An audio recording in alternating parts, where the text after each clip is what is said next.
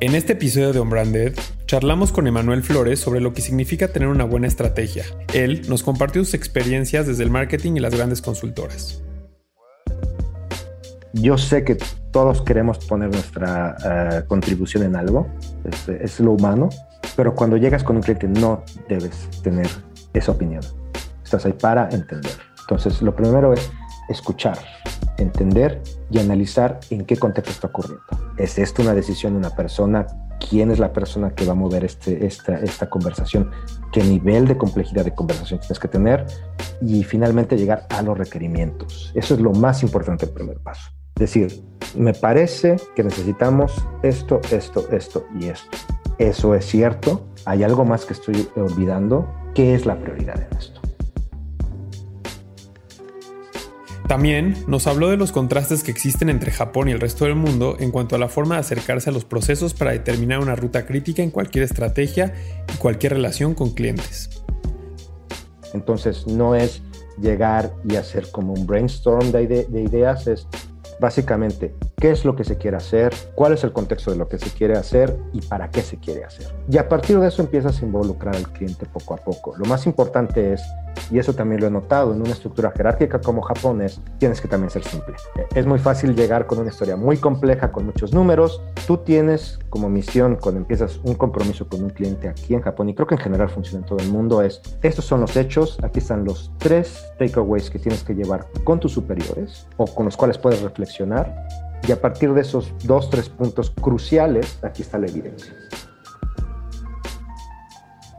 Además, hablamos sobre cómo decirle no a un cliente y al mismo tiempo ofrecerle algo a cambio. Cuando estás negociando con un cliente, creo que si vas a decir no tienes que venir con una solución alternativa, porque se puede prestar a que le dices no y puede sentirse como un rechazo o que estás minimizando su reto. Y tienes que explicar el por qué no es algo que tú puedas resolver o no en esa configuración o no en esa capacidad. Por poner un caso, hay dos temas principales que me han llevado al no en Japón. Uno es, queremos hacer una segmentación fantástica, tu data es terrible, no puedo hacer nada con esta data. ¿Cómo dices que no hay? O sea, porque estás básicamente diciendo que no están colectando bien data. Te dicen, tenemos cinco años de data. Y es muy triste decir, tienes cinco años de mala data que no puedo utilizar para lo que tú me estás pidiendo. ¿Cómo lo resuelves? Unbranded un espacio para compartir lo mejor del marketing y aprender de los expertos. Bienvenidos a Unbranded, un podcast de marketing. El día de hoy platicaremos de cómo hacer una buena estrategia. Yo soy Jerónimo Ávila. Y yo soy Berna Pavón. Y hoy tenemos el honor de, tener un gran invitado desde Japón. Tenemos que, que tenerlo en cuenta que estamos del otro lado del mundo con Emanuel Flores. Emanuel es el Chief Strategy Officer de Dentsu Japón es un especialista en marketing digital e e-commerce y ha ayudado a grandes compañías en su transformación digital. Su experiencia recorre los terrenos de análisis, estrategia, inteligencia digital, data, retail, e-commerce y mucho más. Emanuel ha ganado más de 30 premios internacionales en la industria y entre sus más recientes logros está el haber desarrollado el departamento digital de J. Walter Thompson en Ámsterdam y liderado el equipo de personalización y análisis avanzado de la división de e-commerce en Dentsu, Japón. Suena muy heavy, aparte es joven. Y bienvenido, Emanuel. Qué gusto tenerte hoy en Unbranded. Muchas gracias por la invitación, Bernardo Jerónimo. Un placer hablar con ustedes. No, gusto, Emanuel. Para quien nos escuche, eh, pues además creo que es, es padrísimo poder tener la plática con un mexicano que está del otro del lado del mundo rompiéndola, que lleva muchos años cosechando muchos éxitos y sobre todo que se ha dado el tiempo para compartirnos pues muchos de esos aprendizajes que has tenido a lo largo de tu carrera y un, un, poquito del punto de vista de cómo se ven las cosas en esta industria del marketing y la comunicación del otro lado del mar, en un mercado muy avanzado como es el de Japón y donde pues la tecnología es parte de su cultura y estoy seguro que así como has sorprendido al mundo con muchos proyectos que has hecho, eh, como recuerdo el de, el de Rembrandt hace algunos años y que ganaste, si mal no recuerdo, más de 16 leones en Cannes mm. eh, con ese proyecto que, que, estuvo padrísimo con temas de inteligencia artificial. Me gustaría que nos cuentes un poco de ti, más allá de todo lo que ya dijo Berna, eh, cómo comienza tu carrera, cómo decides salirte de México y esta aventura hacia otras latitudes. Estuviste muchos años en Ámsterdam haciendo muchas cosas para Walter Thompson y, logrando grandes logros, pero también tu carrera pasó por China, hoy estás en Japón y me interesa mucho entender cómo es este viaje profesional y estas decisiones para alguien como tú. Bienvenido. Gracias, Jerónimo. Bueno, hablando de un poco de mi carrera, de lo, de lo que soy, de lo que he hecho, creo que la máxima sería, ha sido prueba y error, un poco. Para serte sincero, fue también una situación de adaptarse a lo que iba ocurriendo. Eh, bueno, siempre hay que ser flexible, entonces creo que eso es un poco como yo llegué al, final al marketing. Empezando por el principio, soy mexicano de la Ciudad de México. Este, estoy desde hace tres años viviendo en Japón, eh, trabajando para Densu, que es una de las agencias más grandes a nivel mundial, la más grande de Japón, sin lugar a dudas.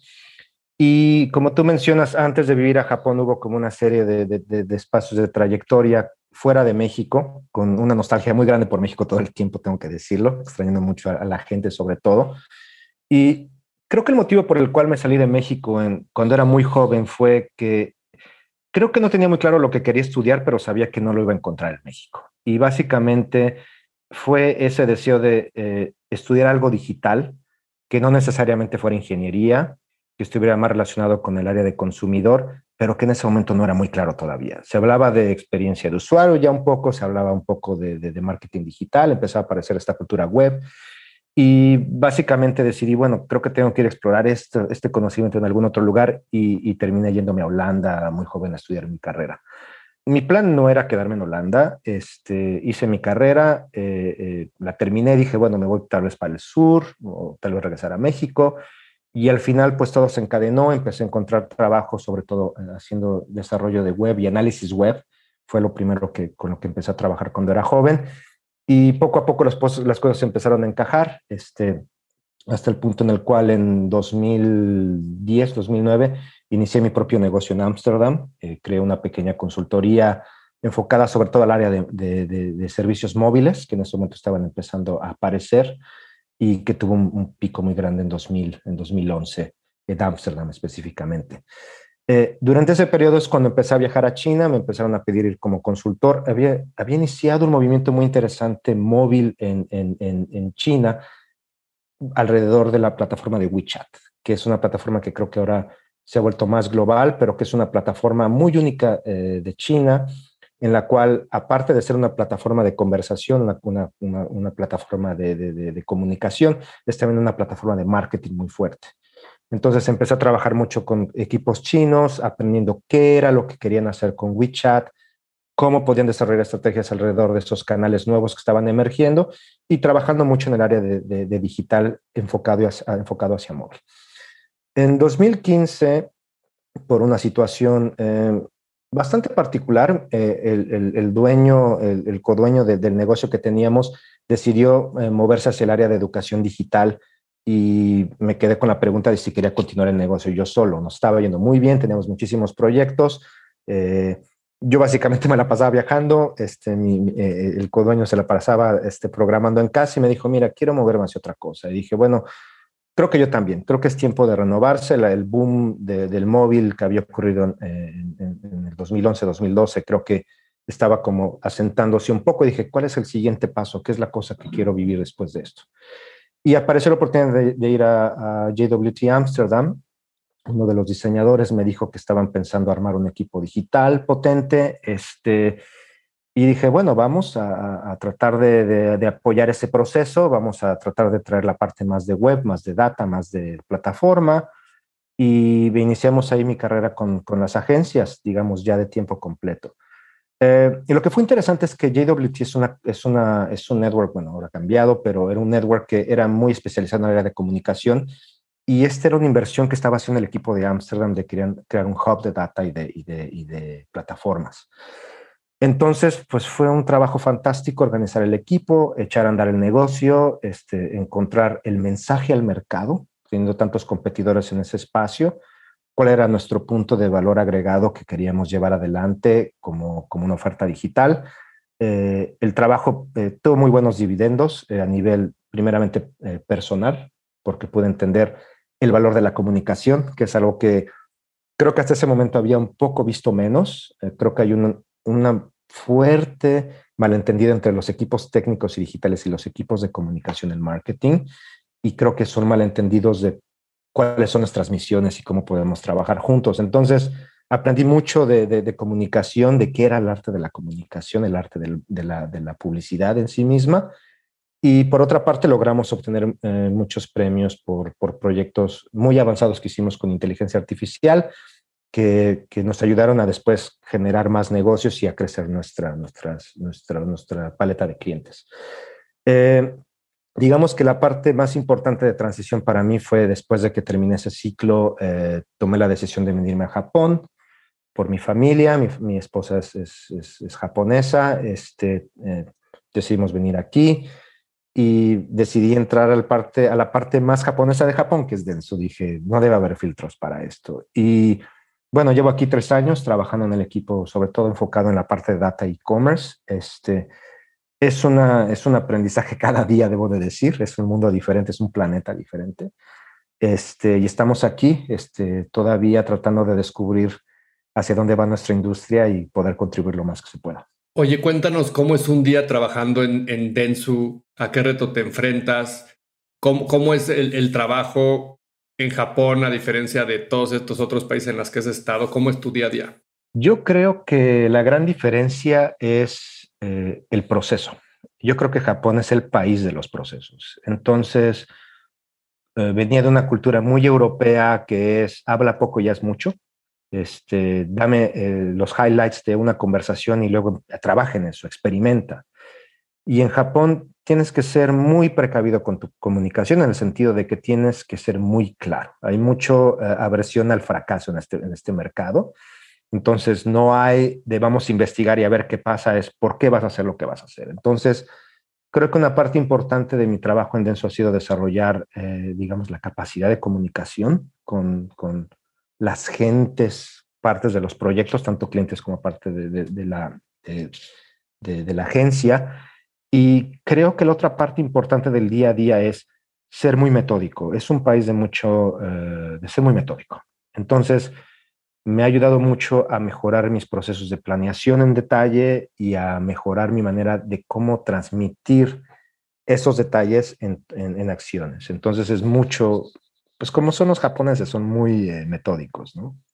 Oye, me llama mucho la atención esto que dices de adversos al riesgo, mm. cuando estamos en un negocio que todo está en función de fallar y aprender, ¿no? Este, este pensamiento muy también ahora de startup, de, fail and learn y, y, de agile methodology. O sea, cómo eso se contrapone en una cultura como la japonesa, como dices, que quieren predecir el futuro de lo que nunca has hecho. Y en, en, un, en el ámbito de la transformación digital, pues puede ser desde qué vamos a lograr si lanzamos este e-commerce o cuánto nos vamos a ahorrar si automatizamos estos procesos en términos de, la data o de lo que sea.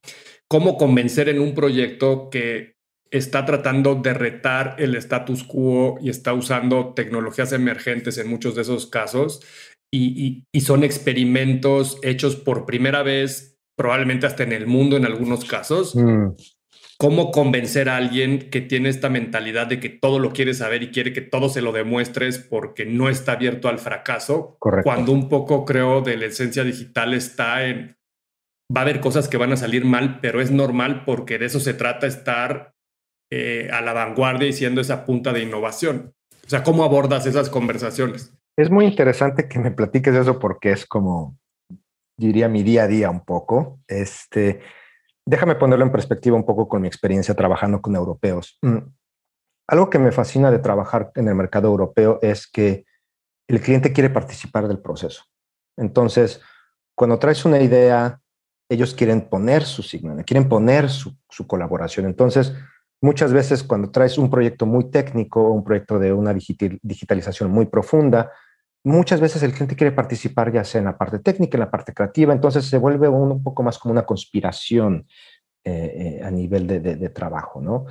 Cuando estás en Japón, creo que lo más importante es que tienes que crear un muy buen escenario de qué puede pasar. Eh, yo creo que todo en Japón es acerca de escenarios. Hay dos elementos fundamentales para crear estos escenarios, que son cuál es el beneficio económico y cuál es el beneficio de consumo. Entonces, yo creo que jamás en mi vida he preparado cada presentación tanto porque tienes que llegar con las cosas muy concretas de cuáles van a ser los índices de crecimiento a nivel segmento, a nivel eh, mercado, cuáles son las oportunidades que van a aparecer en ciertos eh, sectores, qué tipos de retos vas a encontrar. Entonces, el, el, eh, digamos, el cliente japonés es una persona con mucha hambre de información, pero muy estructurada.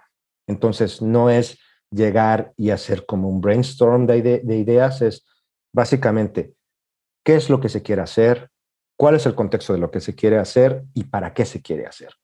Y a partir de eso empiezas a involucrar al cliente poco a poco. Lo más importante es, y eso también lo he notado, en una estructura jerárquica como Japón es, tienes que también ser simple. E, es muy fácil llegar con una historia muy compleja, con muchos números. Tú tienes como misión, cuando empiezas un compromiso con un cliente aquí en Japón, y creo que en general funciona en todo el mundo, es, estos son los hechos, aquí están los tres takeaways que tienes que llevar con tus superiores o con los cuales puedes reflexionar y a partir de esos dos, tres puntos cruciales, aquí está la evidencia. Y justo entiendo y me gusta mucho el, verlo en ti porque finalmente has sido un trotamundos o has, convivido con estas partes importantes de, o, estas contraculturas, podría decirse así. Y, el, y el cómo también tú como, pues como el líder de la estrategia, tienes que de pronto decir, a ver, esto que yo ya había aprendido, pues hoy tengo que botarlo y desaprenderlo porque me tengo que adaptar a este otro, a esta nueva forma de pensar o a, o, a tratar de reinterpretar, porque yo creo que al final las estrategias, entre comillas, pueden ser las mismas o puede ser la misma estructura, pero al final el tema de la interpretación o, el, o, lo que el cliente o, la marca o la agencia va a tomar en cuenta, pues es, e, e, es esta habilidad del estratega de poder descifrar qué es lo que seduce o convence, ¿no? Y que en algunos casos va a ser la data, en otros casos va a ser la creatividad, en otros mm. casos va a ser el, el co-working, como decías tú, con la gente de Europa.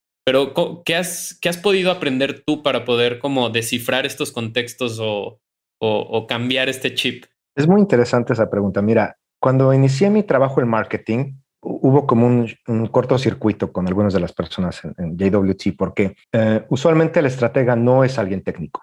Usualmente el estratega es una persona que tiene conocimiento de consumidor.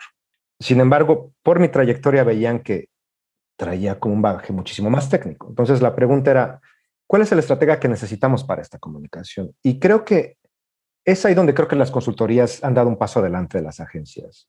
Las consultorías no tienen ese limitante. El consultor va a encontrar una situación en la cual tiene que resolver un problema y tiene herramientas. A veces las herramientas son de comunicación, a veces las herramientas son técnicas, a veces las herramientas son personales, ¿no? Hacer que, que, el cliente se sienta, digamos, cercano y pueda abrirse, ¿no? Creo que en agencia todavía estamos definiendo mucho como estrategia, como algo alrededor de comunicación. Y creo que hay diferentes tipos de estrategas. Ahora, yo creo que el estratega al final es un ser, es un ser curioso, ¿no? Es un ser curioso que quiere conectar puntos de cosas, ¿no? Entonces, eh, entendiendo que una plataforma en sí misma es solo un pedazo de máquina, es un coche que está, está parado. Necesitas poner luego la pintura bella, luego necesitas tener a alguien que vaya contigo en el coche.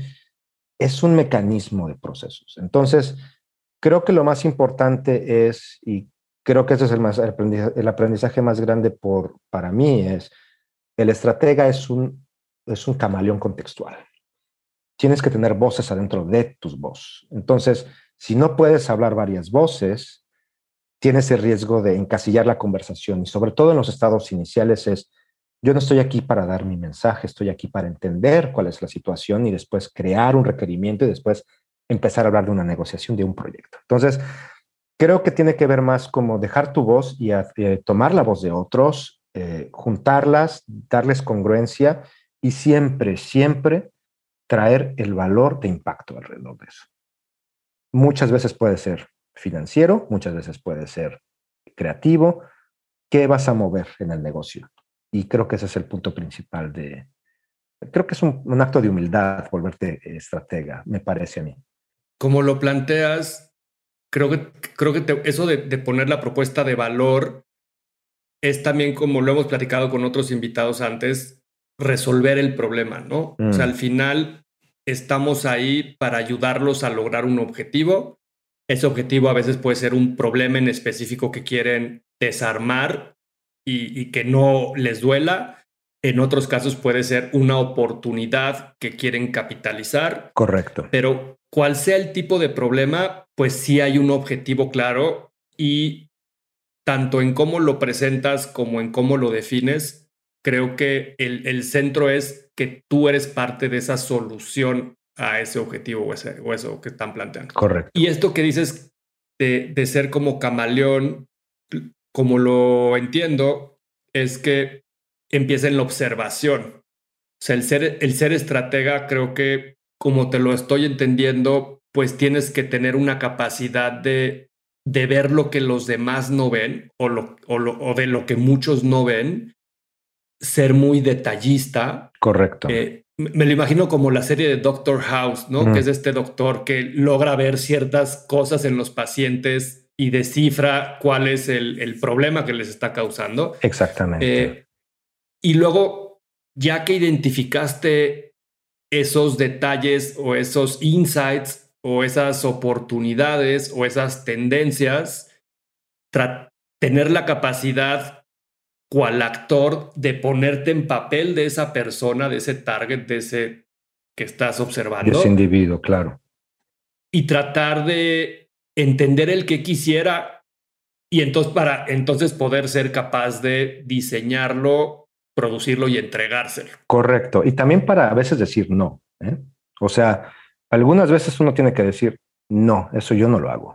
A, ver, porque justo, justo eso, eso que acabas de decir es este es música para mis oídos, porque creo que, que en todos, o sea, todos los otros tres y seguramente muchos marketeros que nos han escuchado han tenido esta, esta intuición o este momento de, de estar frente a un problema o, entender este, eh, o escuchar al cliente, analizar el panorama y decir, mm, o no puedo con esto, o el cliente no está preparado para, o el mercado no está listo para, porque hay, ocasiones donde ni es problema del cliente, no es problema de creatividad o de estrategia de nosotros, o a, veces el, el mercado no, no es, o el momento no es el óptimo, y, creo que, y más viniendo en, una cultura mexicana de no, de no tener el no, o sea, creo que para ti, eh, no, bueno, me gustaría preguntarte esto, ¿qué tan común es el no en, en Japón? Pero en mm. México... Nos cuesta. La gente se sorprende. O sea, a mí, me, a mí me ha tocado estar en juntas y decir, pues no, porque digo, ya aprendí en 10 años con mi agencia que se tiene que decir que no, porque a veces esa intuición ignorarla te sale muy caro y caro no nada más en la cuestión económica, de reputación, de fricción, de, desgaste de tu equipo, pero ¿cómo es el, no en Japón? Sí, eh, solo tal vez para, para clarificar un poco, cuando me refiero a camaleón creo que es porque es un animal contextual, no porque tengamos que ser este lucir bien o, hacer farolear como decimos en México. Yo creo que es, es, es, la estrategia es un animal contextual. Ahora, respecto al no, creo que hay, diferentes maneras de decir no. En Japón es un tema muy sensible. Como se podrán imaginar, ahí la reputación es, todo en este, en este mercado. Yo cuando llegué aquí, a ver, si vives en Ámsterdam puedes ver una señora en pijama paseando su perro, un chavo en un skate y alguien en traje. Y todo está ahí en este entorno, todo está permitido. Es, es, el, es el, mundo de la expresión personal. Japón es el mundo de la, de la expresión colectiva. Quiere decir que por, una, por un rasgo histórico, por un rasgo cultural, es muy importante cómo manejamos nuestras relaciones interpersonales en el sentido de dar una buena impresión, tener cuidado con las relaciones personales, ser muy cordiales. Eso es algo muy típico de aquí. Ahora, el no en un contexto, por ejemplo, como México o Europa, es un no. En Japón, en primer lugar, tienes que saber cómo decir, ok, esa es la situación.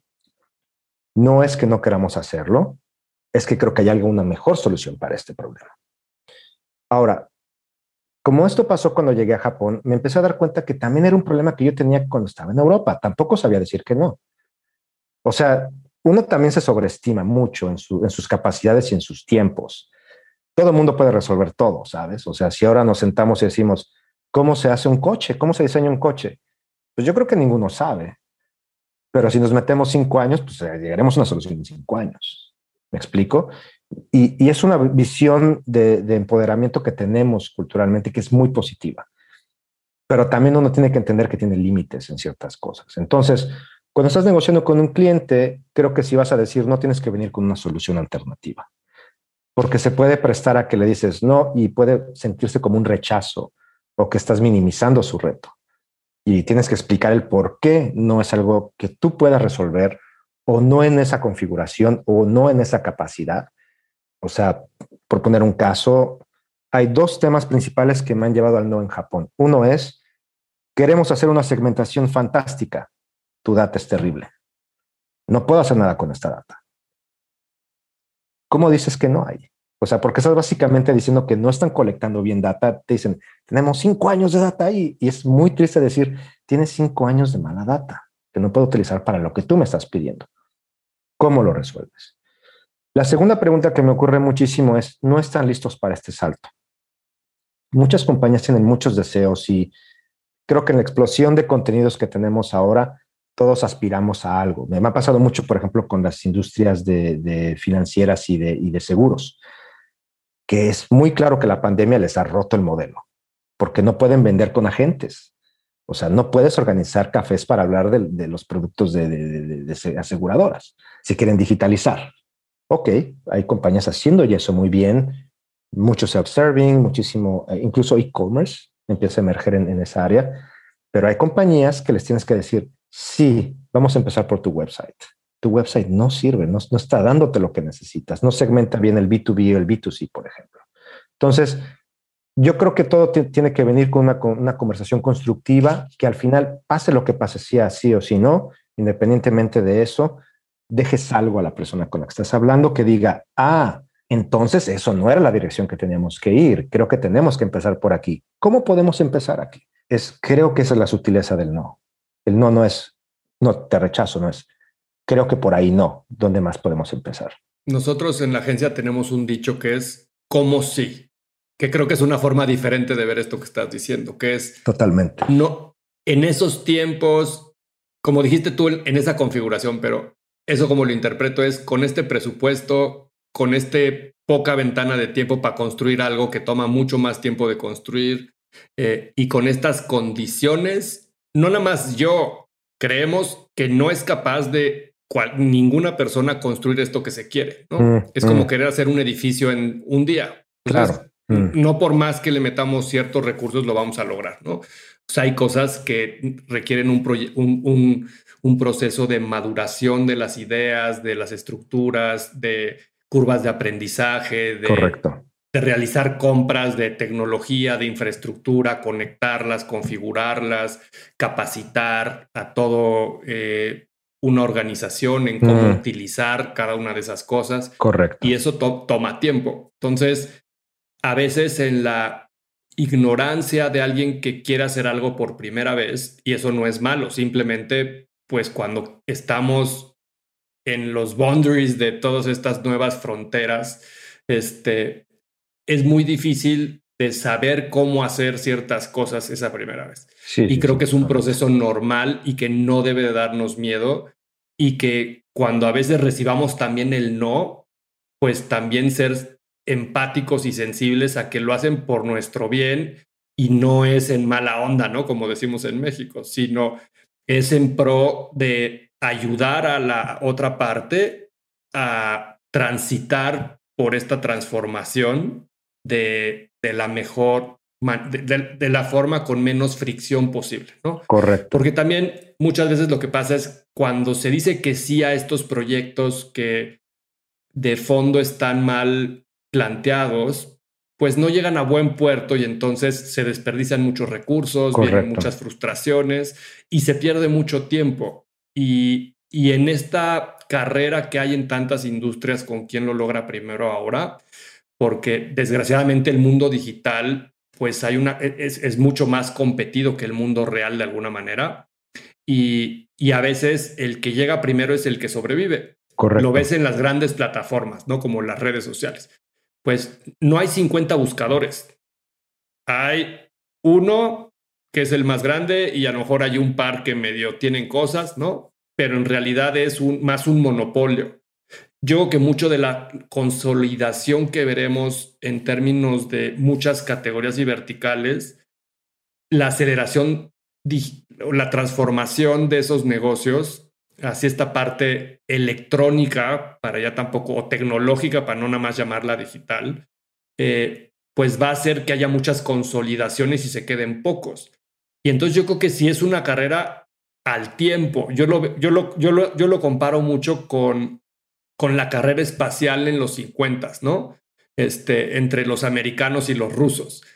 Yo creo que hoy hay, por ejemplo, en el tema del retail, pues hay una... Amazon es el mejor ejemplo de esa carrera, ¿no? Y el que, eh, como tú ya sabes, en China, este, temas como WeChat, pues dominan el mercado y de repente, pues ya cuando hay un gigante tecnológico de ese tamaño que controla el dinero, que controla la comunicación, que controla ya tantas cosas adentro de estas plataformas tecnológicas, pues es muy difícil de repente competirles. Entonces, creo que hoy más que nunca este, este término de, de first mover, ¿no? O el primero que llega y conquista ese territorio, pues es súper valioso. Y entonces, en ese sentido, pues hay que dar pasos firmes y esos pasos firmes se dan teniendo la información y, poniéndola al servicio del cliente como, como nos cuentas es más al estilo en Japón y a lo mejor tenemos que aprender un poco a eso más en México y en otras culturas. Este, pero me encanta cómo a veces pensamos que Japón está en el futuro, que ciertamente en muchas cosas sí, y, y, de repente hay otras culturas o países como México que estamos tan atrás y, sin duda, dependiendo que, que, midamos, así es. Mm. Pero los problemas no son tan diferentes. ¿sabes? No, no, no, totalmente. O sea, creo que la relación con el cliente y, cómo los convences de estas grandes cosas son lo mismo. Oye, te quería preguntar, creo que mucho del, del trabajo que estás haciendo y de todo esto que nos cuentas eh, me lleva a esta comparación que también ahora es de moda y reciente de las consultoras contra las agencias y cómo empieza a haber una convergencia de estos dos mundos, pero que creo que tiene que ver con esto que ya medio nos platicaste, de que la comunicación y la tecnología eh, o el tema de la consultoría, pues cada vez hoy están más cerca en todo este ámbito de, cómo se transforman los negocios. ¿Cómo ves eso? O sea, ¿Crees que cada quien tendrá su espacio? ¿Crees que sí va a haber ahí un, un, choque de titanes este, por quién conquista ese cliente? ¿Cómo ves a los clientes? ¿Están preparados los clientes hoy para esas conversaciones con las consultoras? ¿O tampoco están preparados y todavía están muchos pasos atrás en la transformación? O sea, ¿cómo, si tuvieras que predecir el futuro de todo eso, ¿Qué pros, contras y por dónde crees que se dibujará el, futuro de, la industria en ese sentido? Claro, eh, déjame empezar con una, una eh, anécdota interesante. Eh, a mí me ha ocurrido que me ha tocado encontrarme con Accenture muchas veces, tengo muy buena relación con ellos. Siempre me dicen, tienes que venir a Accenture. Bueno, ahora estoy en denso, ¿ok? y hay una cosa que me ha parecido muy interesante en este proceso, que es cuando te encuentras a la gente de Accenture, te dicen, es que tenemos que trabajar más en nuestra social media, por ejemplo. Y añoran eso. Cuando vas con Denso y tenemos todos estos equipos que han hecho social media por mucho tiempo, dicen, tenemos que optimizar nuestro, nuestro eh, servicio de plataforma. Creo que hay un, deseo común, que es como este súper servicio consolidado, ¿no? Que es eh, diseño, implemento, opero. Tengo una necesidad, necesito una plataforma que me lo, me lo maneje, que me lleve adelante con esa necesidad. Y luego necesitas contenidos. Es muy simple. Un website sin contenidos no sirve de nada. Está ahí parado. Otra vez es el coche. Entonces, ¿dónde está el deseo de cada lado? Te explica mucho qué tipo de puntos de conexión también puede haber, ¿no? Creo que las consultorías añoran mucho de la experiencia de consumidor que tienen las agencias. Creo que ahí es donde den su... Yo cuando voy con los equipos creativos, no soy una persona de formación creativa yo mismo, me sorprendo a veces lo que escucho de la alta calidad de conocimiento para, para cambiar comportamientos de usuarios. ¿Ok? Por otra parte, cuando tratamos de entrar a esa historia de crear este, plataformas, por supuesto que Accenture tiene muchísimo más tiempo, lo han hecho mucho tiempo, tienen equipos especializados en eso. Creo que es un fenómeno natural ese deseo de consolidar eh, creativo, negocio y tecnología. Es algo normal, es algo natural. Ahora, déjame volver, mover la pregunta un poco de la corporación a las personas. Yo creo que el reto más importante de ese, eh, digamos, carrera entre, entre agencias y consultoras es, no nos damos cuenta que son las mismas personas. Las gentes de agencias se mueven a las consultoras, las gentes de las consultoras se mueven a las agencias. O sea, Cara tuvo una transformación masiva porque mucha gente de Accenture entró a Cara para tratar de hacer muchísimo más servicios alrededor de privacidad, por ejemplo, seguridad.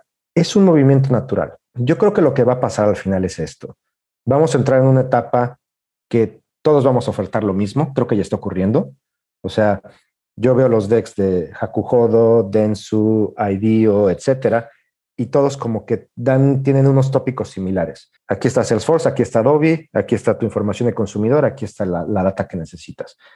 Creo que estamos entrando en un momento en que todos ofertamos lo mismo y estamos corriendo por los precios, básicamente, ¿no? Creo que el modelo que tiene que funcionar en el futuro, y creo que vamos a llegar ahí, es un modelo que entiende que hay una parte de operación, una parte de creatividad y otra parte de automatización.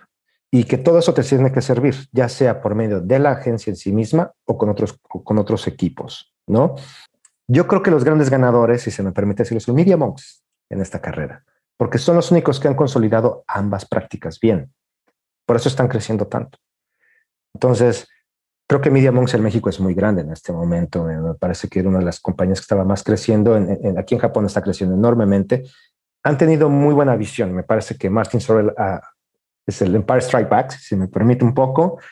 Regresó y dijo, ah, me voy de WPP, genial, déjame reinventar la industria. Y le están reinventando. Creo que cuando uno ve lo que hace Media Monks, me parece muy interesante porque no hay barreras entre lo creativo y lo técnico. Y eso me ha sorprendido muchísimo de lo que hacen. Ahora, ¿Ese es el modelo del futuro para la agencia? Tal vez no. Creo que nos vamos a tener que adaptar. Hay mucho in-housing también ocurriendo en este momento en el mercado por diferentes motivos. Entonces, creo que ¿qué va a suceder? Cada uno va a encontrar su espacio y va a aparecer un nuevo modelo de agencia. Muchas agencias que tenemos en este momento no están listos para eso y está bien, no todo el mundo tiene que entrar en ese, en ese vagón. Creo que algunas compañías van a reducir en tamaño muchísimo en los próximos años eh, y otras pues van a crecer. ¿Qué opinas del modelo de in-housing? De, tener tu agencia hacia adentro de, la, marca. Yo creo que es un fenómeno natural, ha pasado antes. Eh, yo creo que se maneja básicamente por un tema de costos y credibilidad.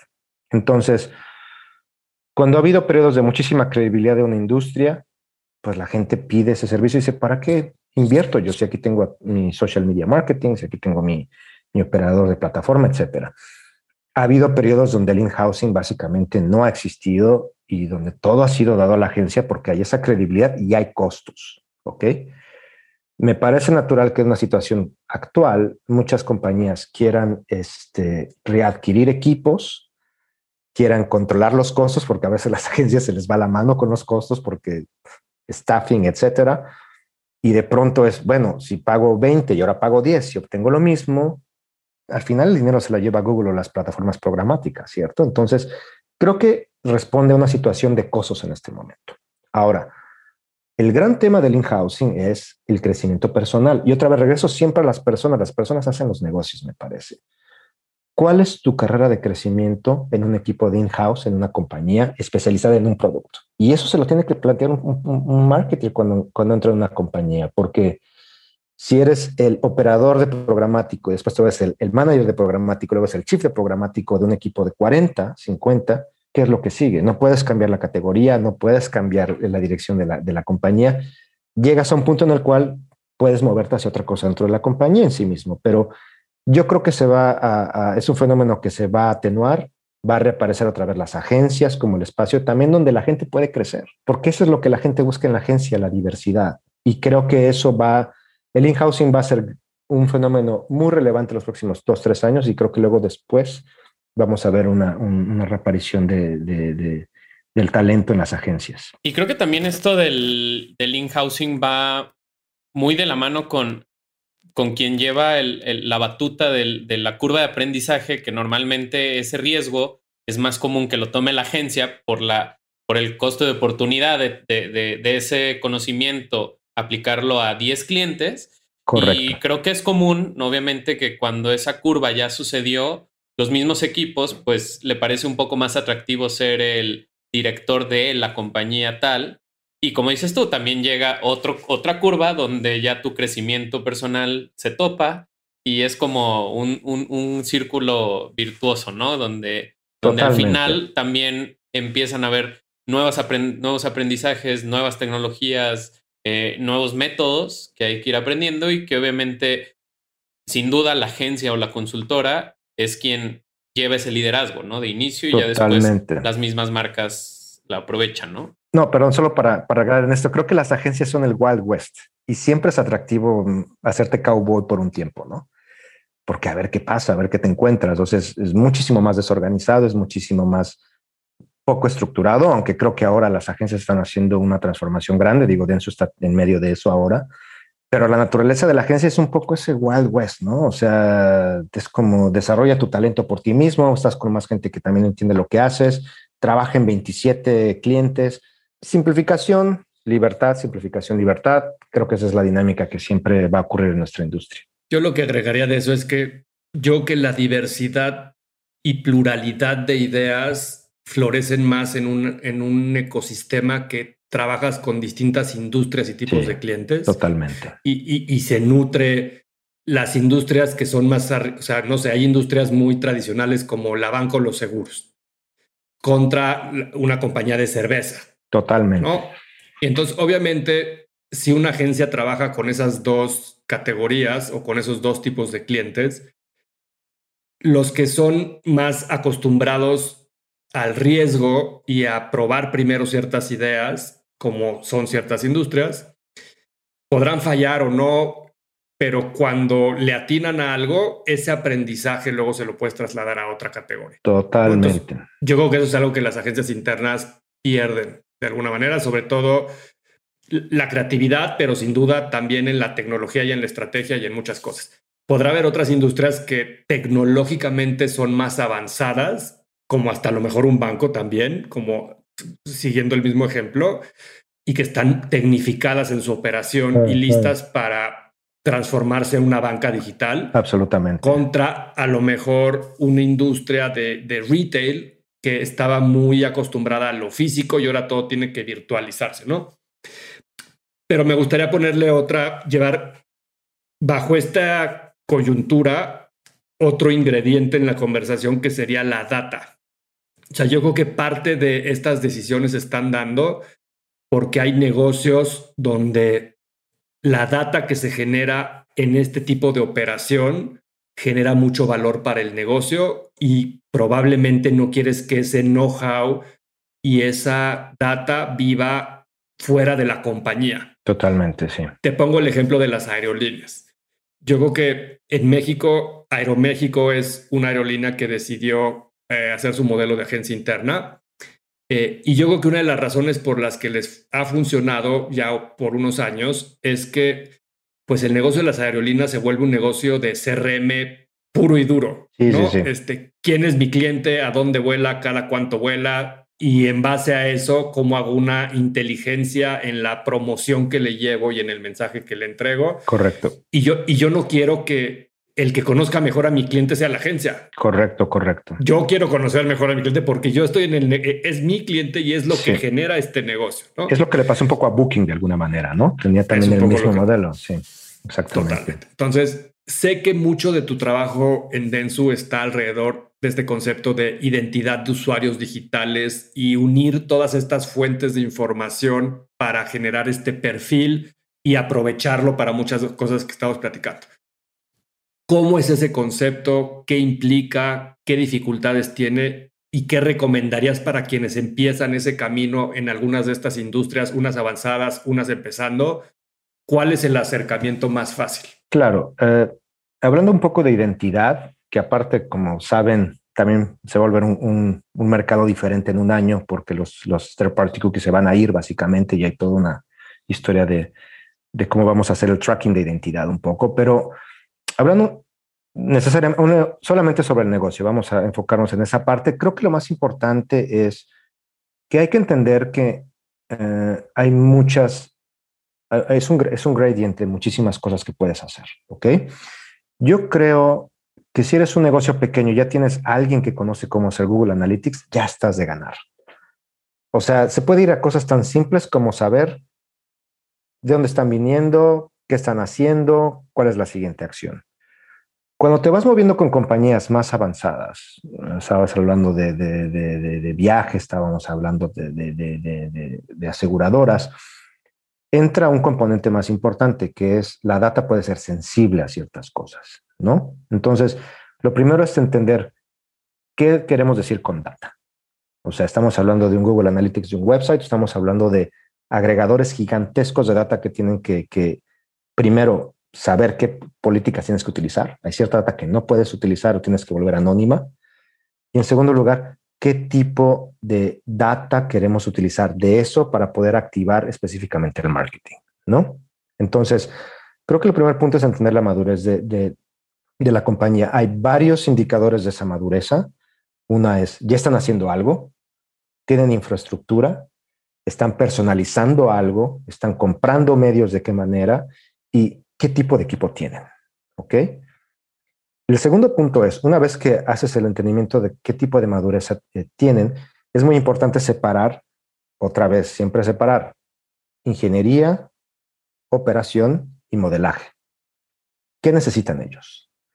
Si necesitan ingeniería porque quieren implementar un CDP o un DMP o algún otro tipo de producto de audiencia, pues necesitas una ingeniería. Entonces vas a, implementar una plataforma, ¿ok?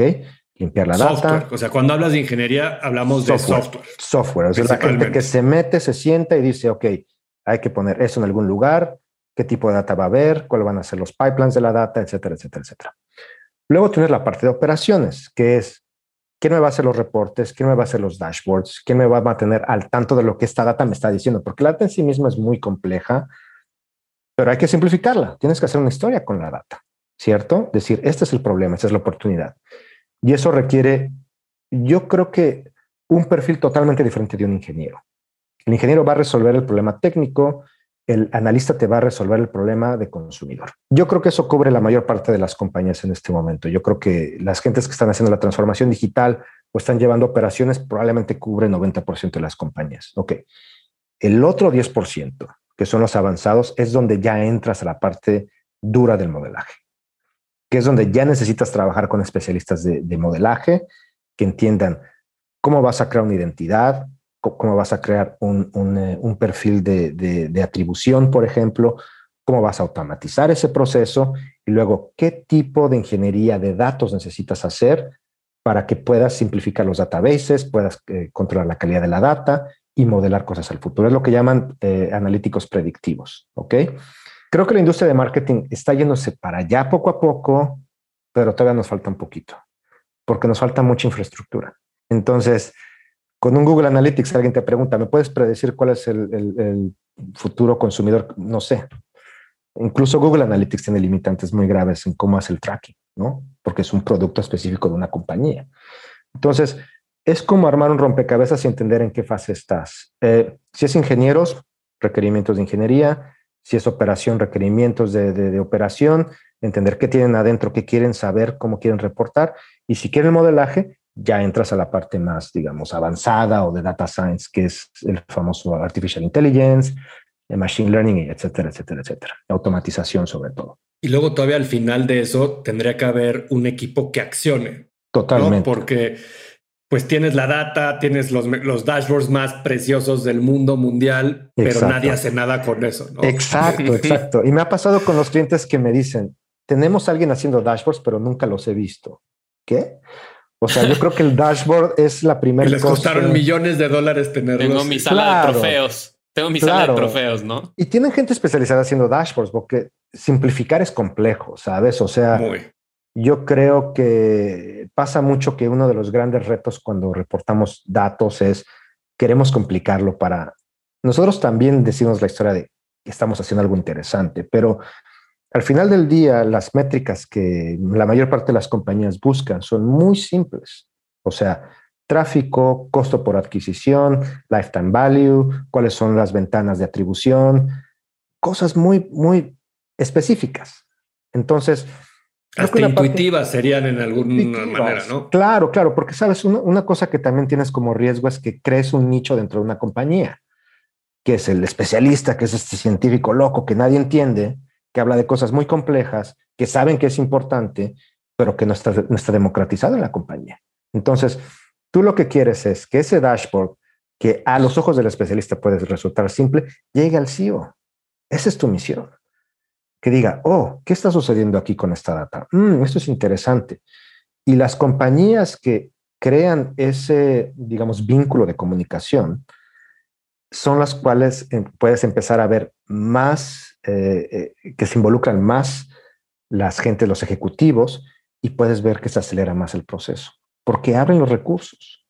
Y ahí las consultoras a lo mejor tienen un poco la ventaja contra las agencias porque ya están en ese C-level con el CEO tienen más acceso a lo mejor una junta directiva que los escuche. Y creo que ese acceso les da la posibilidad de llevarles esta data y esta, que es la demostración de la solución o la oportunidad del problema que hablábamos hace rato. Absolutamente. E incluso monetizar el valor de, esa información, ¿no? O sea, el hecho de, este dashboard, poderlo reinterpretar y decirle a la junta directiva, encontramos esto, que se puede traducir en tanto, ¿no? Entonces, este, creo que también ese, ese es un gran reto, ¿no? Porque al final no, muchas veces nos encontramos con, con, ese problema, ¿no? Que hay mucha información, hay descubrimientos valiosos, pero que tal vez por, no sé, problemas internos en comunicación, por trabajar por un lado la data y por otro lado la creatividad o X o Y problema, eh, no termina conectando y terminan siendo tesoros aislados, ¿no? O, son cosas anecdóticas, ¿no? Y, hay una cosa muy interesante. Creo que han tocado un punto medular hablando otra vez de, consultorías y, agencias. Yo siempre digo que sí, las consultorías hablan con los C-level, totalmente de acuerdo, pero no saben marketing. Otra vez, regreso a lo mismo. Creo que hay que ser muy claros. No es lo mismo una analítica de logística ¿no? Que te van a decir cómo optimizo la distribución de un producto. Nos pasa mucho ahora con e-commerce, que estamos, tienes de pronto la barra que te dicen, oye, ¿me puedes ayudar a optimizar mi logística, mi transportación, mi warehouse, en lo que tú quieras? Y otra vez, marketing es una práctica de consumidor. Entonces, creo que es muy importante que cuando aparecen esas conversaciones las llevemos de regreso y decir, sí, necesitas implementar ingeniería de data para marketing necesitas eh, eh, activar tus operaciones para marketing y necesitas modelar tu data para marketing. Porque creo que en ese espacio hay muchísima eh, sutileza que es muy importante que alguien que trabaja en el marketing pueda llevar adelante, como es estas operaciones, estos datos, tienen que ser parte de un customer journey al final. Y el customer journey al final es pura necesidad humana, ¿no? Y al final, tal vez sea al final un banner, o sea, me, explico, o sea, cuando vamos más hacia, la parte operativa de marketing, yo no veo a Accenture haciendo banners, sinceramente, no hablando por Accenture, o sea, las consultorías en general, ¿no? Creo que esa es la parte donde hay que clarificar muy bien. Marketing es muy operativo, tradicionalmente ha sido operativo, o sea, hemos sido eh, compañías que la agencia hace cosas al final, ¿no? Y creo que especificar que lo que estamos haciendo es un data science de marketing es totalmente diferente de un data science de otras cosas. Y poner esa línea es claro, y, hace, una, hace una sana diferencia, porque también, regresando al no, si te dicen, y me ha pasado mucho, ¿me puedes ayudar para poder optimizar eh, mi storage o mi warehousing para mi producto? Porque es un producto de lujo, necesita tener cierto compliance, necesita tener cierta, este, cierto tipo de tracking es sano decir, eso no lo hacemos en marketing, eso no lo hace mi agencia. Podemos ayudarte con esto, con esto, con esto. Entonces, otra vez, es marketing, ¿no? Y yo como entiendo este problema es, más allá de las consultoras o las agencias o lo que sea, es, estamos en un momento en el que tenemos que conectar dos partes de la compañía. Lo que es como client facing, o como el front-end, si habláramos en términos de websites. Correcto. Y, y, lo que es el back-end o la parte eh, del negocio hacia adentro de una compañía, ¿no? Como la parte interna, que es un poco este tema de B2C o B2B, Mm, de alguna mm, otra forma mm. entendido. Entonces, un e-commerce, por ejemplo, creo que tiene los e-commerce Amazon. El e-commerce, uno de los mejores, el mejor del mundo, es el mejor del mundo porque tiene de punta a punta todo perfectamente integrado. ¿Y a qué me refiero? Tiene una gran eh, logística para entregarte el mismo día o al día siguiente. Absolutamente. Y entonces eso implica inventarios, facturación, transporte, etcétera, etcétera, etcétera. Entonces, toda esa parte que el consumidor no ve, pero que requiere una inversión brutal Totalmente. en gente, en procesos, en tecnologías, etcétera. Pero eso de nada sirve. Y ese es como el negocio legacy de muchas empresas hoy día, los bancos, por ejemplo, si no tienen una gran experiencia de usuarios. Ah, Totalmente. Y ahí imagínate, eh, pues si Amazon tuviera toda esta capacidad de entregarte el mismo día, pero cada vez que entras a su website, falla. O cada vez que entras a su website, son 50 pasos para poder hacer el pedido. O un usuario nuevo le cuesta muchísimo trabajo entender la interfaz que estás utilizando para que haga una transacción. Entonces, las agencias, como bien dices, siempre nos hemos centrado más en entender al consumidor qué quiere, cómo lo quiere, cómo lo utiliza y que esa experiencia como la vitrina de la tienda sea preciosa a ojos del consumidor. Y las consultoras siempre se han enfocado más en todo ese backend de tengas SAP, tengas Oracle, tengas estas bases de datos, Correcto. servidores con seguridad, con procesos, con protocolos, con redundancia, con seguridad, eh, etcétera, compliance, etcétera, etcétera, todo, etcétera. todo el tema, sí.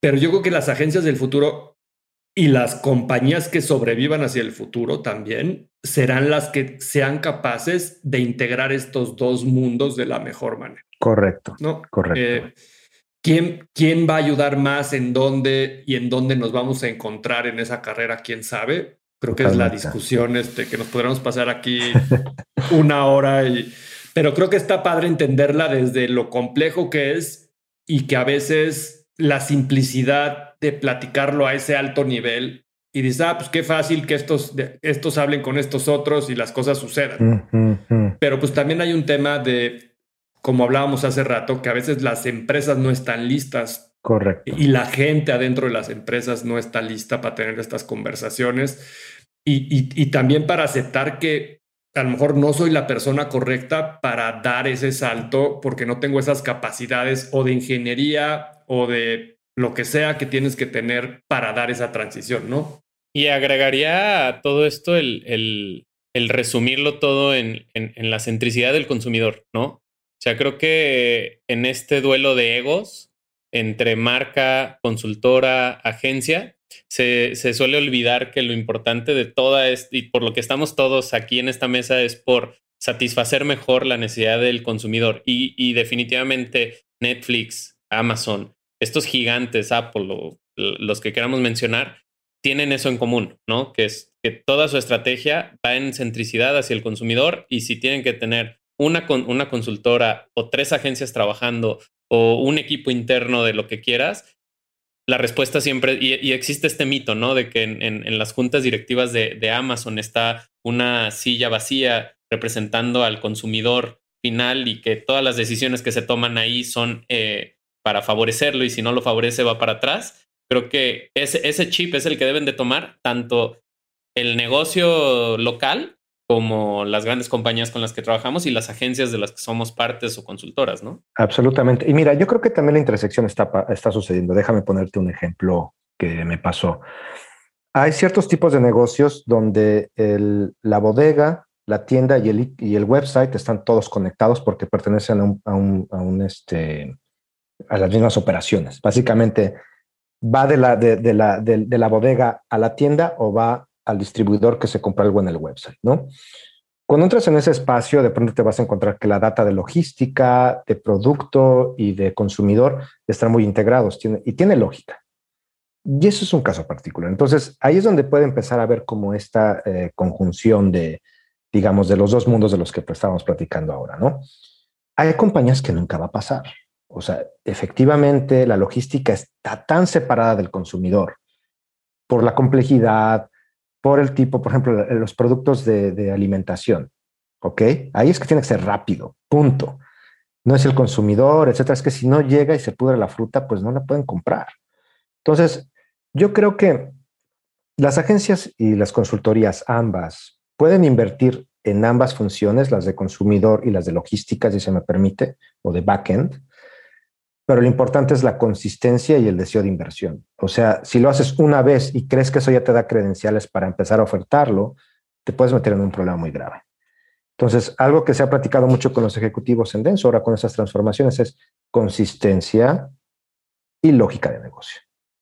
Si va a ser una cosa que ocurre una vez al año, genial, vamos a hacer feliz a este cliente, podemos encontrar third parties que nos ayuden.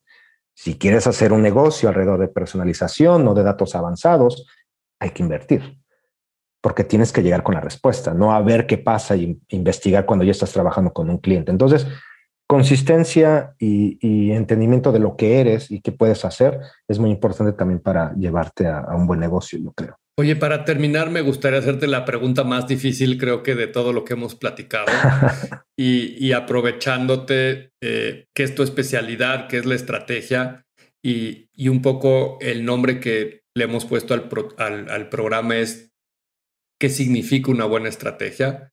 Me gustaría que, ya nos, ya nos diste una definición, pero me gustaría que, que nos digas cuáles son estos elementos que consideras en tu punto de vista y en tu estilo y, a tu manera que sean, son, son importantes para que una estrategia sea buena. O sea, ¿cuáles serían esos tips que nos regalas, Emanuel, para todos los que nos escuchan y aprendan eh, de una mente con tanta experiencia como tú en eso? Y te decía Jerónimo, hacer la pregunta más compleja de la industria, pero... por eso la dejé al final. Yo creo que tratando de, de, de, de ponerle en un contexto, creo que la primera, creo que va por pasos, creo que hay diferentes etapas. Eh, la primera es claridad. Eh, yo sé que todos queremos poner nuestra eh, contribución en algo, es, lo humano. Yo creo que cuando se construyeron las pirámides, todo el mundo, espero que todo el mundo ya quería poner su pedazo de roca para construir ese, ese monolito, pero cuando llegas con un cliente no debes tener esa opinión. Estás ahí para entender. Entonces, lo primero es escuchar, entender y analizar en qué contexto está ocurriendo. ¿Es esto una decisión de una persona? ¿Quién es la persona que va a mover este, esta, esta conversación? ¿Qué nivel de complejidad de conversación tienes que tener? Y finalmente llegar a los requerimientos. Eso es lo más importante, el primer paso. Decir, me parece que necesitamos esto, esto, esto y esto. ¿Eso es cierto? ¿Hay algo más que estoy olvidando? ¿Qué es la prioridad en esto? En segundo lugar, creo que viene analizar cuál es el reto del, requerimiento. Es decir, tú quieres llevar tu compañía a personalizar todos los canales, pero no tienes data. Oh, parece ser que estamos un paso adelante. Creo que tenemos que ir un paso atrás y arreglarlo. A veces pasa con el cliente que también se quedan atrás en lo que te piden y te dicen, es que esto ya lo tienes hecho. Creo que hay que movernos a otro lugar. Entonces, claridad, requerimiento, reto humano, incluyendo el reto humano. Y finalmente, la actividad suena muy operativo. Sé que es importante tener grandes ideas, pero en un mundo tan hipercompetitivo, la gran idea tiene que venir eh, con actividades y decir, actividad 1, 2, 3, se espera esto, 4, 5, 6, se espera esto. Entonces, regresando un poco a tu pregunta, ¿cómo me funciona a mí? Es, creo que mi forma de, hacer estrategia es más operativa y una vez que entiendo esa, esas limitantes de tiempo, de presupuesto, de necesidad y de oportunidad, ya puedo empezar a crear lo demás. Y ya puedo empezar a decir, ah, ok, creo que necesitamos una estrategia aquí en comunicación, una en ingeniería, una en data. Y ya cuando involucras a las gentes que van a hacer esa parte, las que van a llevar adelante otros elementos de esa estrategia, ¿qué necesitan para llevar adelante lo que tienen que hacer? Entonces, creo que la parte final es la orquestación, pero si estás orquestando desde el principio sin saber todo lo demás, no tener claridad, los retos y qué tipo de actividades tienes que hacer, creo que la estrategia es, es un ejercicio de ideas y no de, de, implementación. Sí, que la mejor estrategia es la que se lleva a cabo y logra el resultado. Claro. que, Y, no, y hay espacio para todos, escúchame. Al final creo que todos tenemos una historia, pero cuando te dan un buen brief de una historia, puedes crearla mejor. Siento que a veces nos pasa mucho en marketing que sabemos cuál es el problema, pero el problema no es que nosotros sepamos, es que el cliente tiene que entender que ese es el problema. No estamos ahí para decir, este es tu problema, arréglalo, necesitamos una gran campaña. No es, me parece que ese es el problema. ¿Qué piensas? Porque si no alineas a la gente que toma la decisión, tus ideas son las primeras que desaparecen de la mesa. Pero si lo contextualizas, entiendes, puedes llevar adelante tus ideas. Y ahí es donde creo que ocurren las grandes historias de innovación. es un alineamiento de entendimiento de, ok, podemos hacer esto, pero este es el futuro que va a venir después. Comenzamos, ¿no? Entonces, es un, yo creo que la estrategia es comunicación al final y entendimiento. Oye, pues qué, qué, qué buen tip se llevan todos los que llegaron al final de este episodio. Lo mejor estuvo al final, que es esta síntesis de, de algo que es súper profundo, pero creo que has puesto con una claridad y, y, con una simplicidad que a veces pareciera que lo simple no es tan profundo, pero a veces simplificar es muy difícil, como dices, ¿no? Lo más complejo. y es lo más complejo. Emanuel, muchísimas gracias por tu tiempo, por compartir, por eh, platicarnos de tantas estas historias de tu carrera y de tu perspectiva del otro lado del mar en una ciudad increíble como la que vives en Japón y que pasan tantas cosas tan rápido y, que a veces pareciera que, que, es una cultura que vive entre robots, ¿no? y que estos problemas ya están superados, ¿no? O sea, pueden construir a Massinger Z o a, este, o a cualquiera de esos, este, y, y, no podemos implementar un CRM, ¿no? Este, Son las eh, contradicciones de este país, sin lugar a dudas. Pues gracias por... ¿Dónde te puede encontrar la gente en tus redes sociales? ¿Qué usas? Pues básicamente lo que uso es... Este, LinkedIn. LinkedIn es básicamente lo que utilizo. a veces utilizo Twitter. Eh, pero bueno, si quieres les puedo dejar la información para que la agreguen en, la, en la, digamos, en el thumbnail de la, sí, del podcast. Y, este, y por favor, o sea, solo cerrar tal vez esta conversación diciendo que, y lo comentaba con Jerónimo y también con Bernardo ahora, que creo que México tiene una oportunidad gigantesca por su juventud. Japón tiene toda la tecnología, tiene a Messenger, tiene, es, un, es un país alucinante, si tiene oportunidad de venir, por favor, es, es, una, es otro planeta, literalmente pero creo que lo que tenemos que valorar es que el gran reto de Japón es su demografía y la gran oportunidad de México es su demografía. Somos jóvenes, podemos aprender, queremos aprender, vamos a aprender, pero a veces necesitamos que nos den cuatro o cinco tips para echarnos a andar. Entonces, pues mucha suerte, mucha fuerza a todos que están por allá, eh, sabiendo que, estamos todavía en la parte álgida de, esta historia, a motivarse, a echarle ganas. Es un país con muchas oportunidades y creo que, que pues con mucha muy buena gente. Entonces esperemos que, sigamos creciendo como país y como industria también en México. Muchas gracias, Manuel. Y por recordarles a los marqueteros que si les gustó este capítulo, lo compartan, que nos pasen también sus comentarios de qué quieren que hablemos en, en los próximos episodios de Unbranded, que nos sigan en nuestras redes sociales como Unbranded Podcast y que pues también compartan el episodio en Spotify o en cualquiera de las plataformas donde escuchen podcast. Y de nuevo, Emanuel, mil gracias. Muchas gracias a ambos. Que tengan muy buena tarde. Unbranded, un espacio para compartir lo mejor del marketing y aprender de los expertos.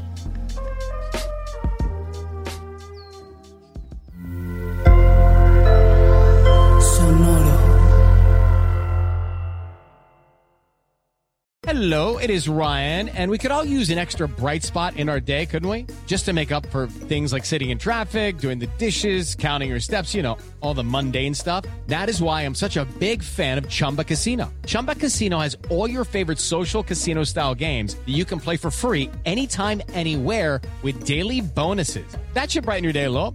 Actually, a lot. So sign up now at chumbacasino.com. That's chumbacasino.com. No purchase necessary. BGW. Void were prohibited by law. See terms and conditions 18 plus.